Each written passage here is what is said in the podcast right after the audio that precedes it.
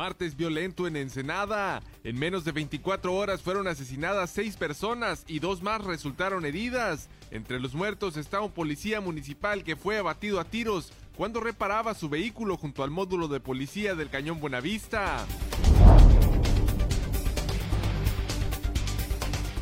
Las agresiones en contra de elementos de la Guardia de Seguridad de Investigación obedecen a las recientes detenciones de capos del narcotráfico en Baja California, aseguró el fiscal general del estado, Guillermo Ruiz Hernández.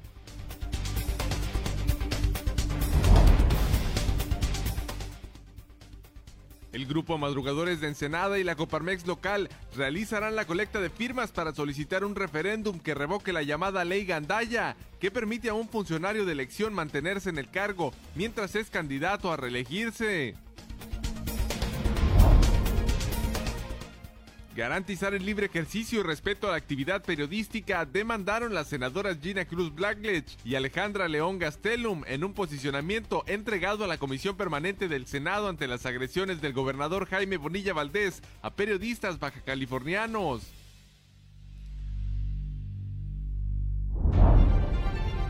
Con funciones de cine al aire libre iniciará lo que será la Plaza Santo Tomás, sus actividades culturales y en diciembre del presente año empezarán los trabajos de remodelación física de lo que será un nuevo espacio cultural, artístico y recreativo de Ensenada.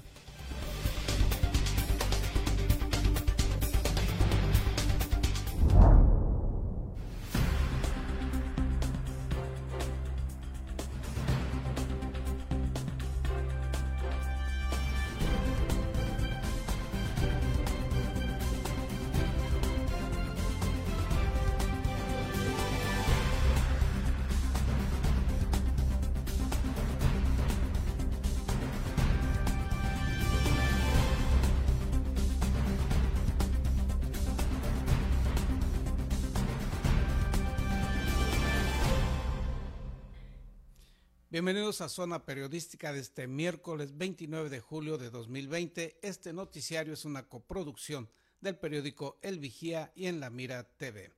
Jornada violenta vivió ayer el municipio de Ensenada, seis homicidios en cuatro hechos distintos ocurridos en menos de 24 horas. Entre los asesinados se encuentra un agente de la Policía Municipal de Ensenada.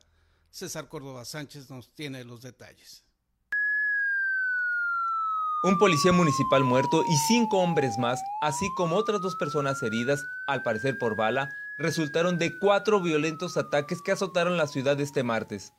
La Dirección de Seguridad Pública Municipal señaló que el servidor público muerto fue identificado como Juan Martínez Medina y estaba asignado al poblado de Maniadero.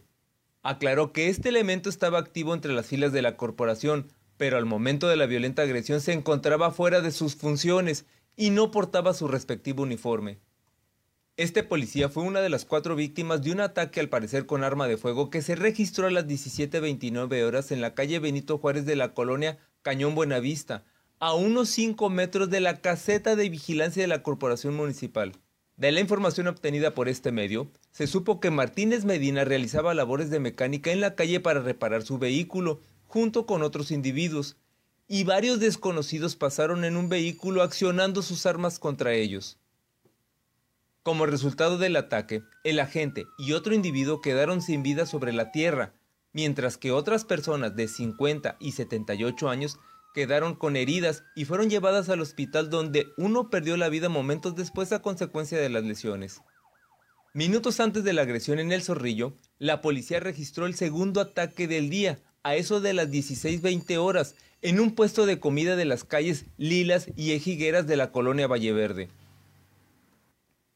En este sitio las autoridades investigadoras encontraron a un hombre sin vida, así como una mujer con una herida tipo rozón, y en la vía pública hallaron siete casquillos percutidos por arma de fuego.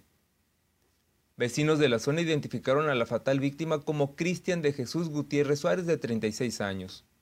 Por la mañana la policía fue avisada de dos ataques ocurridos en dos distintas colonias, uno de ellos fue alrededor de las 7 horas en un cerro cercano de la colonia Praderas del Ciprés, frente al Boulevard Certuche y la calle Alfonso Reyes.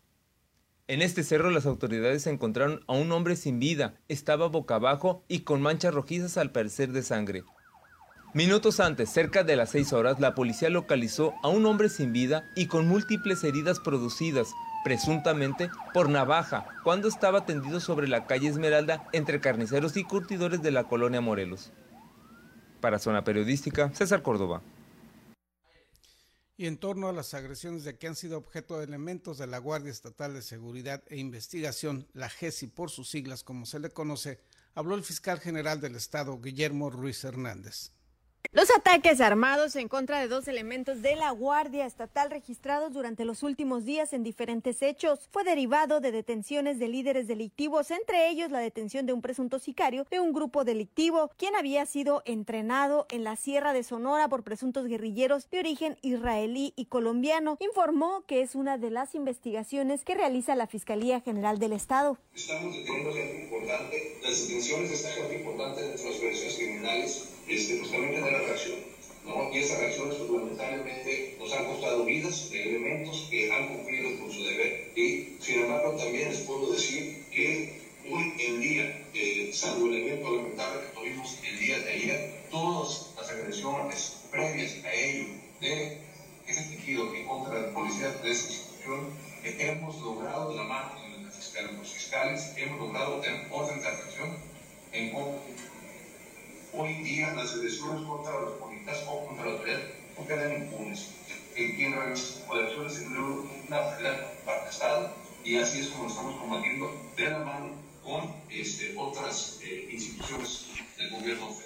Los ataques armados contra los agentes policíacos estatales se registraron el pasado 26 de julio. Hombres armados dejaron con heridas a un elemento de la Guardia Estatal de Seguridad e Investigación cuando se transportaba en una camioneta Jeep Cherokee en la carretera libre Tijuana-Tecate. Se trató de un oficial asignado al puerto de Ensenada, quien se encuentra recuperándose de salud, informó el fiscal central Irán Sánchez. La gente que fue eh, lesionado el, eh, el fin de semana aquí en Tijuana se encuentra estable eh, y continuamos este, con la investigación precisamente porque él estaba adscrito a la ciudad de Ensenada.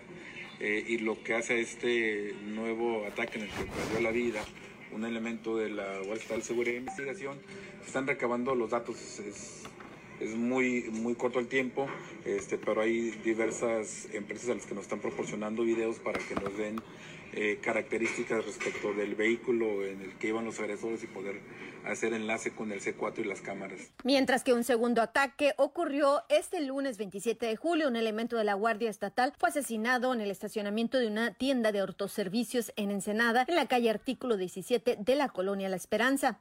Por su parte, el comisionado de la Guardia Estatal de Investigación, Carlos Flores, informó que las detenciones y aseguramientos de la Guardia Estatal han derivado de los ataques armados en contra de las corporaciones estatales, pues afecta la operatividad de los carteles de droga y lamentó que haya cobrado la vida de elementos. Carlos Flores destacó que la detención en Tijuana de un presunto sicario con una pistola chapeada de oro y la detención de el supervisor de la Policía Municipal de Tecate, quien trabajaba para un grupo delictivo. El comisionado estatal policial detalló que el primero de noviembre hasta el mes de junio fueron detenidas 144 personas por ser generadoras de violencia en el estado, de las cuales el 58% están vinculados a homicidios y se cumplimentaron 3.000 órdenes de aprehensión en el mismo periodo. De estas fueron por narcomenudeo. Aseguró que con ello se han reducido en un 30% los homicidios en el mes de junio en la entidad. Esto vengo haciendo mucho hincapié en él, porque homicida no es una persona que comete un homicidio en una ocasión, es una persona que genera violencia una y otra vez cometer eh, ese tipo de delitos, lamentablemente de manera reiterada. En este sentido, hemos logrado complementar 144 órdenes de aprehensión este, por homicidio. Informó Ana Lilia Ramírez. Baja California seguirá en semáforo rojo, pero en Ensenada ya se autorizó la reapertura de casinos, de cines y gimnasios. Los detalles al regreso de una pausa publicitaria.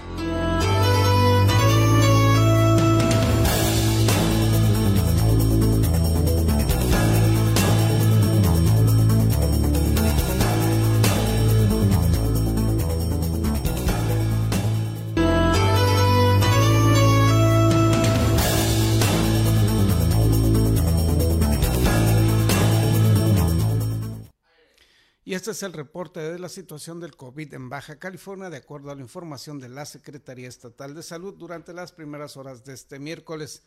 En la entidad se tiene contabilizado a lo largo de esta pandemia 13.145 casos registrados de contagio y 2.571 muertes por dicho coronavirus. El desglose por municipalidades es el siguiente. Mexicali 7.025 registros de contagio y 1.210 muertes por COVID-19. En Tijuana se han registrado 3.896 contagios y son 1.082 los fallecimientos por la pandemia. En Tecate se reportan 318 contagios a lo largo de estos cinco meses y son 76 los decesos en el municipio tecatense. En playas de Rosarito se informa de 166 personas contagiadas y registradas y son 14 los fallecimientos. En el municipio de Ensenada se tiene un registro a lo largo de la pandemia de 1.740 contagiados registrados y son 189 las muertes por el COVID-19. Ello, según el reporte oficial hasta estos momentos de la Secretaría Estatal de Salud. Baja California seguirá en semáforo rojo y no se permitirá la apertura de bares, enfatizó el gobernador Jaime Bonilla Valdés. Aunque el semáforo del gobierno federal Baja California se encuentra en coloración amarilla, autoridades estatales lo mantendrán en rojo y únicamente seguirán permitiéndose actividades esenciales para evitar un retroceso de la pandemia, advirtió el gobernador del estado Jaime Bonilla Valdés durante su transmisión matutina en vivo este martes. Los bares tenemos un problema muy grave y lo hemos platicado ya hasta el cansancio. Es, eh, en un repunte, en un repunte se ha monitoreado en diferentes países que el contagio, que ya después de tantos estudios, ha sido precisamente por los bares. se abre el restaurante con un tremendo bar y eso es lo que aumenta el contagio. ¿Cómo controlas el bar? Para empezar, el semáforo rojo, aunque nos digan que estamos en anaranjado, de todas maneras en anaranjado, tiene que estar encerrados. Sabemos que hay muchísima gente que de eso vive, pero si no cuidamos y controlamos el contagio, se nos va a enloquecer. En Estados Unidos están cerrados los bares. ¿A dónde creen que va a venir la gente a tomar? Pues a Tijuana. Tenemos a Ensenada, que todavía no baja. Tenemos a Mexicali que va bajando, pero que está arriba. Y luego tenemos a Sonora, que está muy alto. Entonces estamos en una, una situación muy similar a la Ciudad de México. En la Ciudad de México supuestamente está anaranjado, pero todo alrededor está en rojo. Entonces, ese es el problema. Lo hemos analizado con todo el afán de decir, vamos a empezar a abrir algunos, pero no podemos abrirlos todavía, porque los números nos indican que debemos de respetar este protocolo, no abrirlos todavía. Vamos a ver esta semana cómo amanecemos nosotros, porque en realidad los bares se abren hasta que estén verde. El mandatario estatal indicó que no existen las condiciones para reanudación de todas las actividades y mencionó que en el caso de los centros nocturnos, la apertura será cuando el semáforo del COVID-19 esté en coloración verde. Respondió los mensajes de los ciudadanos, en particular los trabajadores de bares, que reclaman la apertura a poco más de cuatro meses que están sin poder trabajar.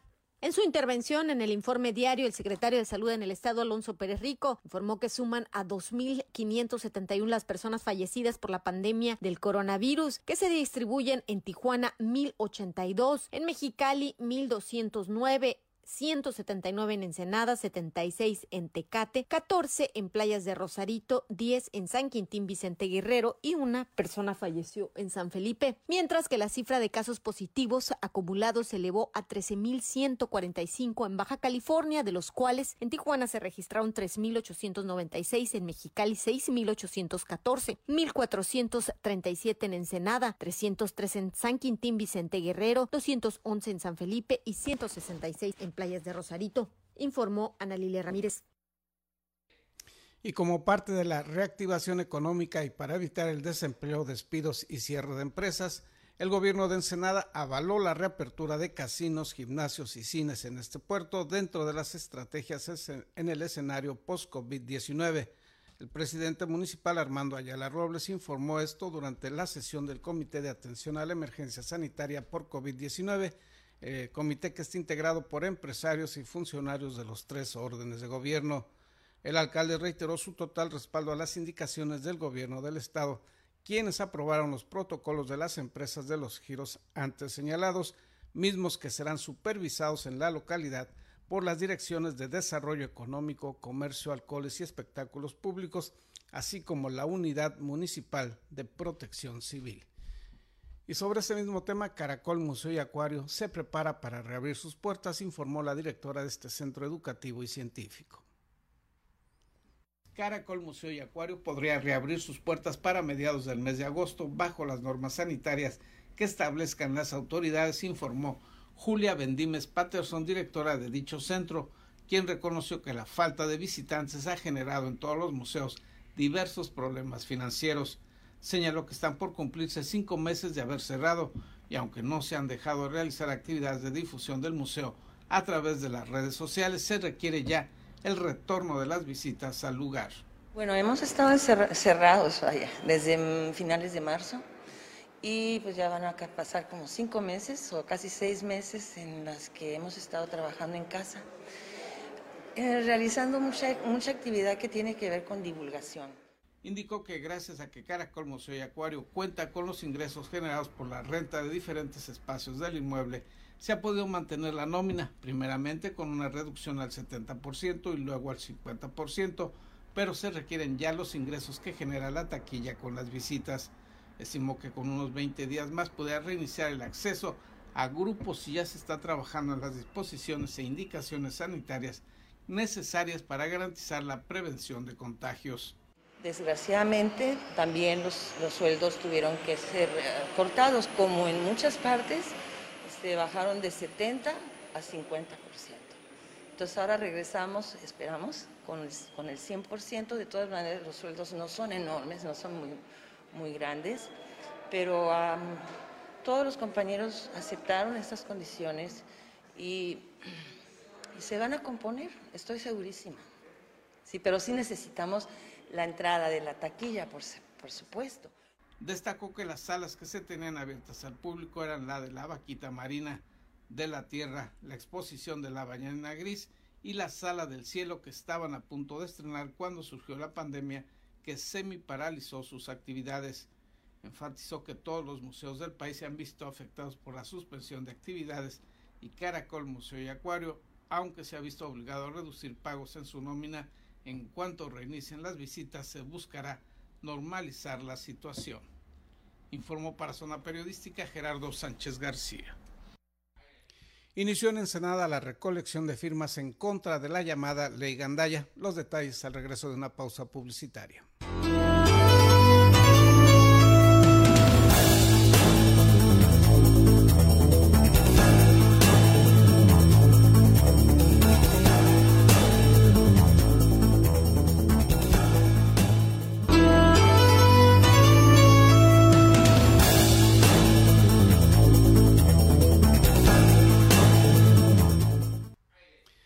Organizaciones civiles de Ensenada iniciaron la recolección de firmas para tratar de revocar la llamada Ley Gandaya, reforma constitucional que permite a un funcionario ser candidato sin dejar su cargo.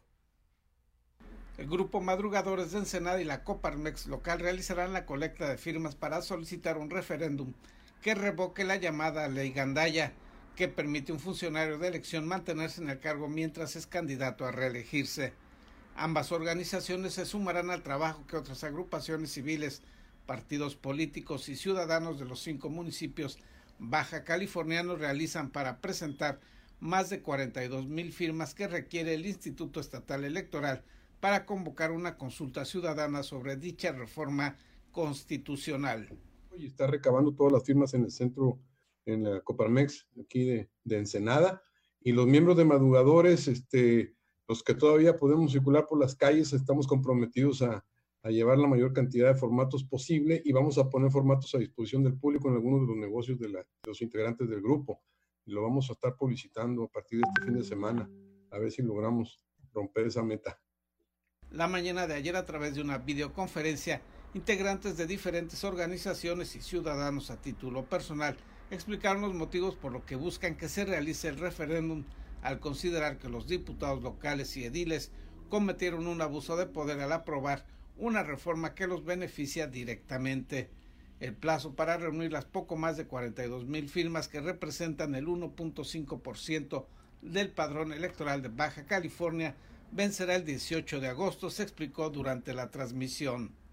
La legislatura, al haber aprobado la reforma a la Constitución, concretamente el artículo 16, 78 y 80, que permiten la, reelección continua sin separarse del cargo tanto de presidentes municipales como diputados, síndicos y regidores, este, ante, una, ante, un ante una formalidad que, que trastoca evidentemente lo que es la gran participación ciudadana. Es por ello que se coloca en nuestras manos de los ciudadanos una herramienta denominada referéndum, que está establecida en el artículo 112 de la Constitución Política, que prevé que ante una reforma de esta naturaleza, los ciudadanos tienen en sus manos esta gran figura jurídica para rechazar la reforma constitucional al artículos de referencia. En el supuesto de reunirse las más de 42 mil firmas requeridas para solicitar el referéndum, el Instituto Estatal Electoral deberá organizar una consulta en los cinco municipios y dirigida a todos los ciudadanos baja californianos en torno a si están de acuerdo de que los diputados y ediles puedan ser funcionarios y candidatos al mismo tiempo informó para Zona Periodística Gerardo Sánchez García. Senadoras por Baja California hicieron un pronunciamiento para que en la entidad se respete la libertad de expresión. Garantizar el libre ejercicio y respeto a la actividad periodística demandaron las senadoras Gina Cruz y Alejandra León Gastelum en un posicionamiento entregado a la Comisión Permanente del Senado ante las agresiones del gobernador Jaime Bonilla Valdés a periodistas baja californianos. En una videoconferencia, ambas legisladoras explicaron que presentaron un punto de acuerdo para exhortar al mandatario estatal a que garantice el libre ejercicio de la profesión periodística y que toda la información gubernamental se entregue de forma pronta y transparente a quien la solicite. Eh, con respecto al, a la actitud y al, desgraciadamente, a las manifestaciones eh, que ha tenido el gobernador Jaime Bonilla y a la falta de transparencia en información que se le ha solicitado. Eh, tanto la senadora Alejandra León y su servidora coincidimos en, en, realizar, en proponer un punto de acuerdo, precisamente haciendo un exhorto en este sentido. Ofrecieron asimismo su respaldo al gremio periodístico y a los directivos de los medios de comunicación y ofrecieron respaldarlos en caso de que quieran emprender otro tipo de acciones además de la queja ya presentada ante la Comisión Nacional de Derechos Humanos. En uno de los párrafos del punto de acuerdo, las senadoras baja californianas establecen el derecho a la información y a la libertad de expresión. Son elementos cruciales en toda democracia constitucional, en lo que deberá prevalecer una opinión pública robusta, ilustrada y crítica de las decisiones de las autoridades. Algunos de nosotros les expresamos en lo particular o personal a muchos de ustedes eh, nuestro apoyo. Sin embargo, yo creo que en esta medida y conforme siguieron avanzando los días, se siguió suscitando este tipo de, agresiones y violaciones a, sus derechos. Y como senadoras, pues nosotros somos senadoras para todos, para todos los baja californianos. En ese sentido, cuando hay agresión o violación de los derechos humanos de, algunos baja californianos, independientemente de los sectores, creo que tenemos que atender este tipo de situaciones. Gina Cruz y León Gastelum puntualizaron que si bien este posicionamiento no tiene un carácter legal o vinculatorio de forma directa a las acciones de Bonilla Valdés, sí tiene un peso político y público por tratarse el Senado de la República de una de las instituciones más importantes del país. Informó para Zona Periodística Gerardo Sánchez García. Pasando a otros temas, David Amos nos presenta un resumen de lo que ocurrió en la cuarentena en vivo, programa que se transmite los días sábados a través de esta plataforma digital en la Mira TV. Y llegamos al décimo primer programa, llenos de buena música, sorpresas y grandes talentos que hasta el día de hoy nos sorprenden. Como primer número contamos con Palomazo Cósmico, un concepto diferente que concentra un canto de protesta y canto a la vida generando gran aceptación del público que se dio cita para seguir la transmisión. Y como la música debe continuar, llegó Pulso Live Music, agrupación que nos puso a bailar por la selección de su repertorio. No te pierdas las sorpresas que la cuarentena en vivo está preparando para ti. La cuarentena en vivo busca brindar un espacio de entretenimiento y difusión a solistas y grupos musicales de la región, comprometidos a innovar a través de su plataforma. Todo esto con la intención de generar apoyo a todos los que se han visto afectados por la crisis económica generada ante la pandemia del COVID-19. No te pierdas la cuarentena en vivo este sábado 25 de julio en punto de las 6.30 de la tarde. Totalmente en vivo. A través de En la Mira TV, Encio Producciones y El Estudio. Para Zona Periodística, David Amos. Que lo transmitido el pasado sábado en la cuarentena en vivo lo podrá usted ver hoy nuevamente a partir de las 7 de la noche a través de la Mira TV. Asimismo, le informamos que la pandemia no ha frenado los planes para crear un nuevo espacio cultural, artístico y recreativo en este puerto. Con funciones de cine al aire libre iniciará lo que será la Plaza Santo Tomás sus actividades culturales y en diciembre del presente año empezarán los trabajos de remodelación física de lo que será un nuevo espacio cultural, artístico y recreativo de Ensenada. Keiko Nichikawa Chávez, encargada de Relaciones Públicas de Bodega Santo Tomás, informó lo anterior y señaló que la pandemia no ha afectado los proyectos que se tienen en torno a la creación de dicha plaza. No, de ninguna manera. Todo lo contrario, nos, este, nos dio la oportunidad de hacer una pausa de vida para poder este, echar a andar el comité que, conformamos el proyecto y, y, no, de ninguna manera, simplemente nosotros ahorita el trabajo que estamos haciendo, digamos que esa puerta cerrada, ¿no? Ahorita pues a a, todo cerrado, ¿no? Entonces, este, estamos llevando a cabo, hay un comité de arquitectura, un comité cultural, entonces estamos llevando a cabo ahorita todos los trabajos tal cual se tenían pensado. Nishikawa Chávez informó que para fines de agosto se tiene programado un ciclo de películas que se exhibirán al aire libre y en la vía pública se delimitarán espacios para que los asistentes puedan llevar sillas, bancos, cobijas o lo que esté en sus manos para disfrutar de estas proyecciones. Estas funciones, agregó, se realizarán bajo todas las normas higiénicas y sanitarias que establezcan las autoridades correspondientes y se trata de iniciar gradualmente la apropiación social de lo que es parte de la avenida Miramar.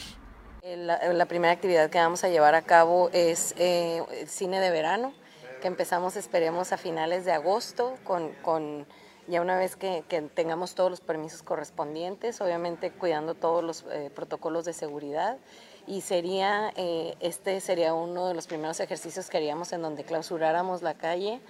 Eh, tenemos pensado clausurar la calle en un par de horas los viernes en la noche para llevar a cabo el cine de verano. La Plaza Santo Tomás recordó la entrevistada consiste en construir en el tramo vial que va de la calle Sexta a la Séptima un andador peatonal, foros, áreas de exposiciones, bancas y jardines con flora nativa de la región que se integrarán a las áreas comerciales ya existentes en ese punto de la ciudad. Informó para Zona Periodística Gerardo Sánchez García.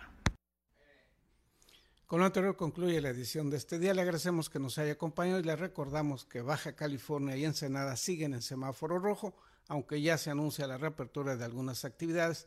El cuidado, el cuidado de cada quien es responsabilidad de usted.